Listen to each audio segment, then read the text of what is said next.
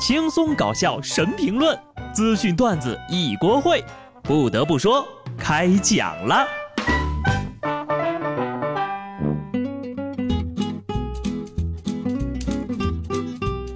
Hello，听众朋友们，大家好，这里是有趣的。不得不说，我是机智的小布。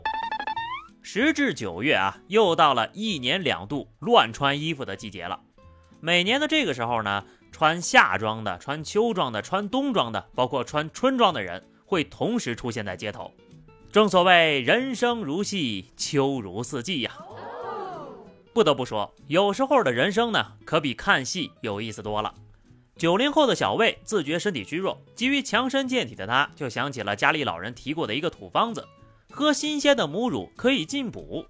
于是呢，小魏就通过网络搜索呀，搜索到这个张某发布的。成人奶妈服务信息，俩人交流期间呢，张某发送虚假服务信息和奶妈的图片，年轻的小魏禁不住诱惑，从起初只想喝母乳，转变为喝母乳加特殊服务，然后呢，张某以办理 VIP 会员、收取服务费的名义，分两次骗取了小魏三千多块，最终法院裁定判处张某拘役五个月，并处罚金一千元。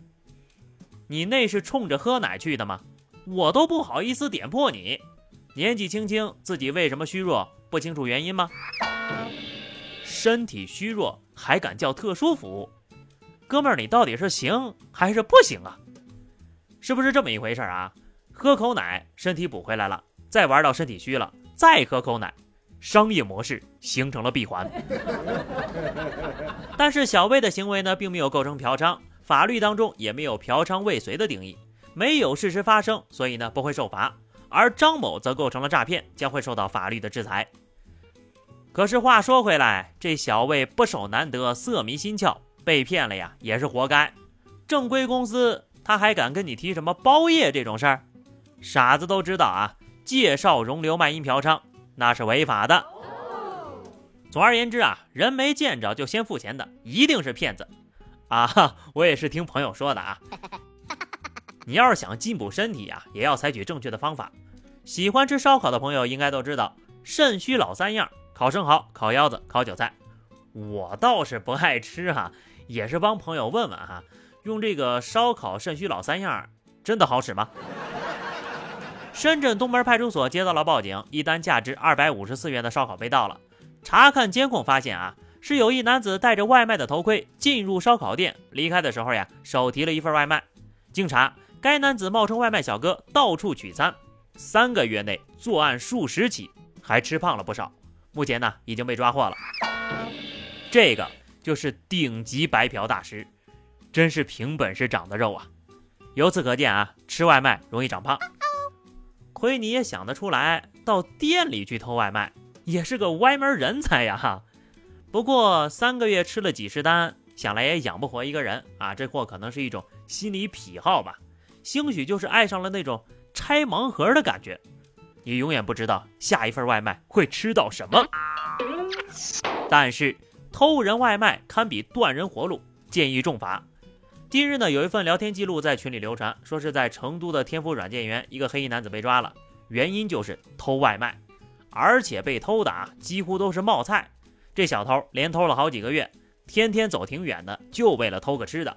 很多人的冒菜都被他偷了。后来呢，因此人专挑冒菜下手，完全不怕上火，人送外号“冒菜哥”。有的受害者呀，都在屏息等着结果，期待着还能拿回自己的冒菜；有的员工呢，就非常可怜了，想吃个冒菜，还得大晚上去警察局做笔录，拿回来的时候呀，证物都凉了。心疼那些失去冒菜、饿肚子的人。你说你偷个外卖还挑食啊？你妈没教过你吃饭不要挑食吗？啊，不对。你妈没教过你不要偷人的东西吗？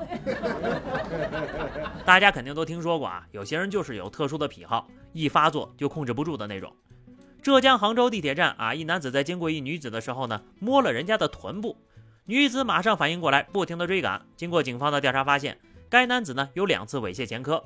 男子表示自己控制力比较差，看到比较柔弱的女子呢，就想上前猥亵。我这个人吧，也是控制力极差，遇到你这样的流氓，就想上前踹两脚。既然控制不住，就把手给剁了吧，或者呢，捐给有需要的人。这双手长在你胳膊上，算是糟蹋了。也不知道最近是怎么回事啊，有些猥琐男真的是越来越过分，扎堆对女性下手。同样是在浙江杭州地铁二号线，一男子破口大骂旁边的化妆女生臭美，不给老人家让座。女生随后起身让座，男子还是不依不饶。为什么让老奶奶自己过来？随后双方发生了口角，接着呢，男子起身踢倒了女生，并且踩了对方的肚子。其他乘客劝说：“你怎么能打女人呢？”他却反复说：“谁说不能打女人？女人也是动物。今天我就要好好调教你。”挺大个大老爷们坐在那儿稳如泰山，让别人给老人让座，可真棒，哈哈！你自己怎么不让座呀？嘴上光说别人，还敢动手，真的是啊，垃圾中的有害垃圾。估计不知道在哪被别人刚调教完，憋了一肚子气，出来找小姑娘耍威风了。换个大妈呀，不骂的你狗血喷头；再换个男人，估计呀头都能给你打歪了。告诉姑娘们一个小窍门哈。要是遇到男人对你们动手动脚，立刻躺在地上喊疼，谁叫都不起来，除非警察来了。希望每个人呢也都能过好自己的生活，做这种事情啊真的没有必要。四川的张女士在公司离职之后呢，通过劳动仲裁获得了六千多元的补偿金。当她到劳动仲裁部门领取补偿金时，公司却用三轮车拉来了两桶硬币给她。张女士认为公司此举啊涉嫌侮辱，涉事公司却称。硬币也是人民币，不是侮辱你呀，但却承认给的很不痛快。视频里呢，还能听到公司的工作人员用一种轻快的语气说：“你快数哦，你不要的话，我就拖走了。”这还不算侮辱，请问什么叫侮辱？应对这种公司最好的办法呀，就是理直气壮地告诉他们：“什么？这有六千吗？我不信，你当着我的面再数一遍。钱嘛。”当然要会计当面一枚一枚的数给人看才放心啦。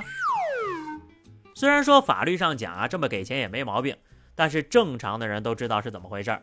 这种公司呀，早点离开是对的。下面呢，跟各位推荐一个好吃的专业，首个辣条专业班在辣条的发源地湖南平江县开班了，共有五十九位学生。专业开设挤压膨化机理。食品质量与安全、市场营销等课程，为行业输送人才。开班的首日，学生们进行了辣条理论和实操的学习，并实地参观了辣条的制作工艺。继螺蛳粉之后啊，又一个好吃的专业诞生了。哈，那什么，专业高度一定要够。我建议呢，就按照这个专业性划分：初级辣条师、中级辣条师、高级辣条师、注册辣条师、管理辣条师，让学生与辣条的专业紧密结合。哎呀，说到这儿，我这个口水都流出来了哈！我就想问一下，你们有那个什么，就是试吃的岗位？我想我可以胜任。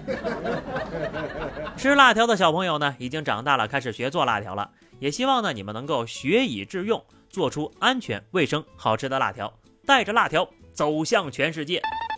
辣条虽好，可不能贪吃呀，否则身体是受不住的。外卖也是同样的道理。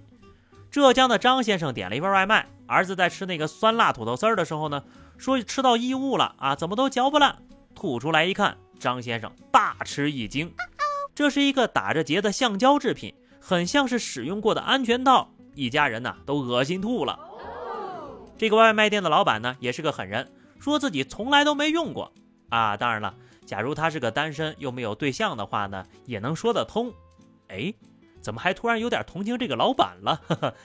最惨的还是这孩子惨，十二岁的记忆力已经相当好了，估计这辈子呀都不会再吃土豆丝了吧。好了，那么以上就是本期节目的全部内容。关注微信公众号 DJ 小布或者加 QQ 群二零六五三二七九二零六五三二七九，来和小布聊聊人生吧。下期不得不说，我们不见不散，拜拜。